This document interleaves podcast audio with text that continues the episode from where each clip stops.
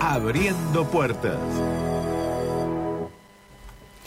Eh, desde, a ver, si no me equivoco, el 10 de marzo le venimos dando cobertura a lo que pasó en un frigorífico en la ciudad de Recreo cuando nos enterábamos una mañana muy temprana que uno de, los, de sus operarios, Agustín, eh, bueno, no aparecía y más tarde las noticias traían lo peor.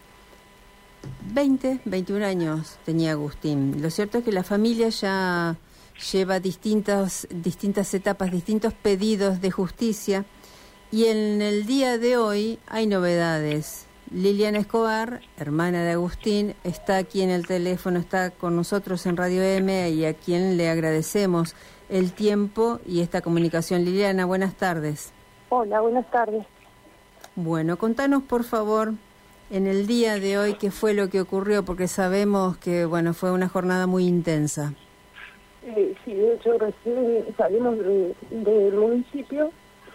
Eh, nosotros nos habíamos convocado hoy porque estábamos con nuestro pedido que ya se ingresó eh, el 3 de abril pidiendo el tratamiento para que se realice el cambio de la calle, el nombre de la calle Artigas para que impacte y, y, visibilice, pidiendo una reparación simbólica.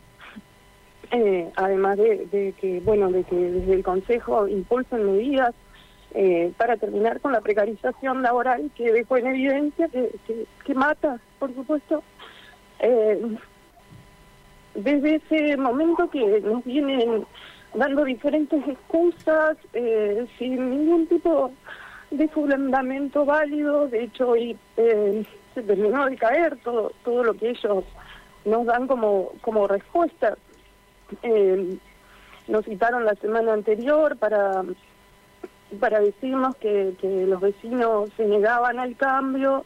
Eh, hay 14 vecinos nosotros tenemos el apoyo de cerca de 18.000 personas eh, que, apoyan nuestro nuestro pedido, eh, que, que, queremos que, impacte como como una manera de, empezar a visibilizar. Eh, por supuesto que, como nos decía uno de los concejales, esto, el nombre de la calle no va a cambiar la precarización. Y no, claramente que no. Va a cambiar cuando ellos trabajen, presenten proyectos y implementen políticas públicas para que no haya precarización. Eh, nos dieron la fecha de hoy para decirnos que iban a votar el proyecto. Y bueno, una vez más no nos mintieron, eh, el proyecto no se trató, lo que ellos eh, hicieron fue darnos eh, un proyecto de ordenanza en donde quieren poner el nombre de, Agustín en una cortada eh, que claramente no, no tiene que ver con, con nuestro pedido. Eh, ya no hay argumentos, no pueden presentarlos.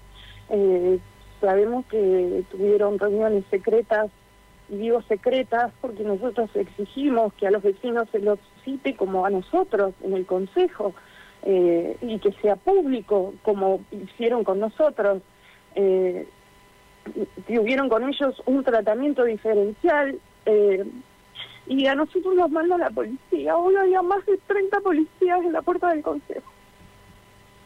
Eh, sabían que, estábamos convocados, eh, dijeron que nos tenían miedo y había cinco patrulleros, estaba la gente del GOE, nosotros con nuestros hijos.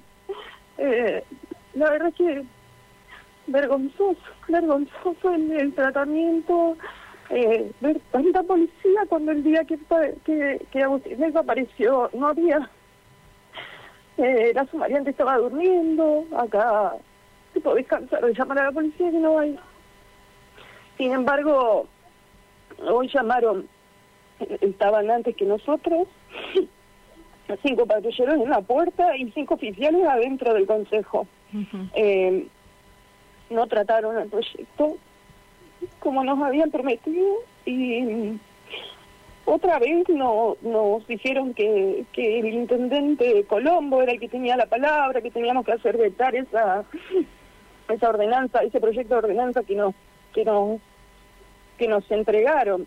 Sí. Eh, nos presentamos en la municipalidad, eh, decían que no estaba Omar Colombo, mi mamá decidió encadenarse hasta que la atiendan, eh, que, que fue recién, Ujú. toda la mañana esperando para que vuelva a decir el intendente que no va a hacer nada, que tiene las manos atadas, que no tienen competencia en nada, en nada, eh, que, que solamente por ser concejales los respeta, o sea que nosotros denunciemos que lo que están haciendo está mal.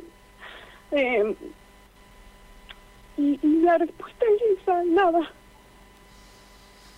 Liliana, bueno, toma aire, toma aire porque la angustia la, la, la sentimos todos aquí quienes te estamos escuchando, así que respira un poco profundo, sabemos que no es un, un buen día, te agradecemos mucho que, bueno, que nos hayas atendido. Eh, ¿Tu mamá cómo está? Mi mamá está destruida. Eh, se los dijo. No puede ser que me mandes a tanta policía, eh, que es una otra seguir apuñalándonos, seguir eh, sentir que, que morimos lentamente. Eh, le dijo un solo policía necesitaba el día que Agustín desapareció y no había. No puede ser que nos manden a la gente del GOE, que se paren con sus escudos amedrentarnos a nosotros. Somos una familia, los amigos, los niños estaban y todos. Yo fui con mi hijo. Eh, no es justo, no es justo todo este tratamiento, todo este maltrato. Eh, los concejales se levantaron, en un momento se metieron atrás, te dejan hablando solo. Es eh, es tan indignante y que te digan eh, acepta esto que, que, nada tiene que ver con nuestro pedido y ya no tienen argumentos porque lo primero que ellos planteaban era que tenían que hacer un cambio de domicilio a los vecinos. Eh, después dijeron que necesitaban hablar con el fiscal. Nosotros ya hablamos con el fiscal, el fiscal no va a atendernos, no tiene nada que ver lo que es la causa penal con, con, con este pedido de, de reparación simbólica, de justicia social, para que para que se vea, que, que impacte en la ciudad, para que la gente del frigorífico no se olvide nunca de Agustín. El lunes pasado hubo otro accidente, se lo llevan a escondida los chicos. Eh, fue mi hermana a buscarlo al chico, porque lo sacan en autos particulares, no llaman a la ambulancia no llaman a la ambulancia. No hay un médico ahí adentro. Lo fue a buscar al sanatorio. Mi hermano estaba solo y ellos dicen que estaban acompañados por la gente de la ambulancia. Y es mentira. Es mentira. Y los amenazan, los amenazan. Y no están haciendo nada, no presentaron ningún proyecto para poder cambiar esto. Nos todos, todos nos dijeron, ah, el mismo, hace 10 minutos, Colón, yo tengo las manos atadas, todo el tiempo haciendo haciéndonos gestos, sin, sin tener una respuesta concreta, es decir, eh, les pedíamos, por favor, como ciudadanos, estamos pidiendo el apoyo de usted, el intendente. No, no, no, no, no puedo, no, no me compete. Si no me equivoco, el, ustedes están pidiendo que cambie de nombre. Solamente el tramo desde la ruta serán 200 metros y exagero tal vez, ¿no? ¿O hasta dónde? Porque me parece que es una cortada, pero no tengo muy en claro la... Eh, la, la calle, La calle, solamente sí. está habitada en la primer cuadra, que Claro. son 14 vecinos. Después hay- después, después está el campo. Sí. y después todo campo. Claro. Bien. Y- Liliana, y, todos bueno, los argumentos, porque ya se cayeron, porque las ordenanzas que tienen, permiten tranquilamente el nombre de la calle. Esto es una decisión política y, está claro, porque además actuaban en bloque. Lo- En el Consejo, que no se puede creer que, actúen en bloque. Son de diferentes partidos, no, no nos dicen su posición, no sabemos quién fue el que votó, no votaron delante de nosotros como corresponde. Claro, claro. Liliana, te agradecemos mucho el tiempo. Vamos a seguir acompañándolos. eh, ojalá que puedan, bueno, eh, bajar el nivel de angustia, que tu mamá se pueda recuperar y que sigan adelante con la lucha, pero que sea lo más breve posible, cuestión de, bueno, no seguir revictimizándose tantas y tantas y tantas veces. Te se mandamos... lo dije, se lo dije recién al intendente. Nos están matando lentamente a todos. No es justo, no es justo, no es, no es justo, porque esto podría solucionarlo rápidamente. Claro. Bien. Gracias, Liliana. Un abrazo. Hasta luego. Pausa, Martín. Jorge Majul le pone música.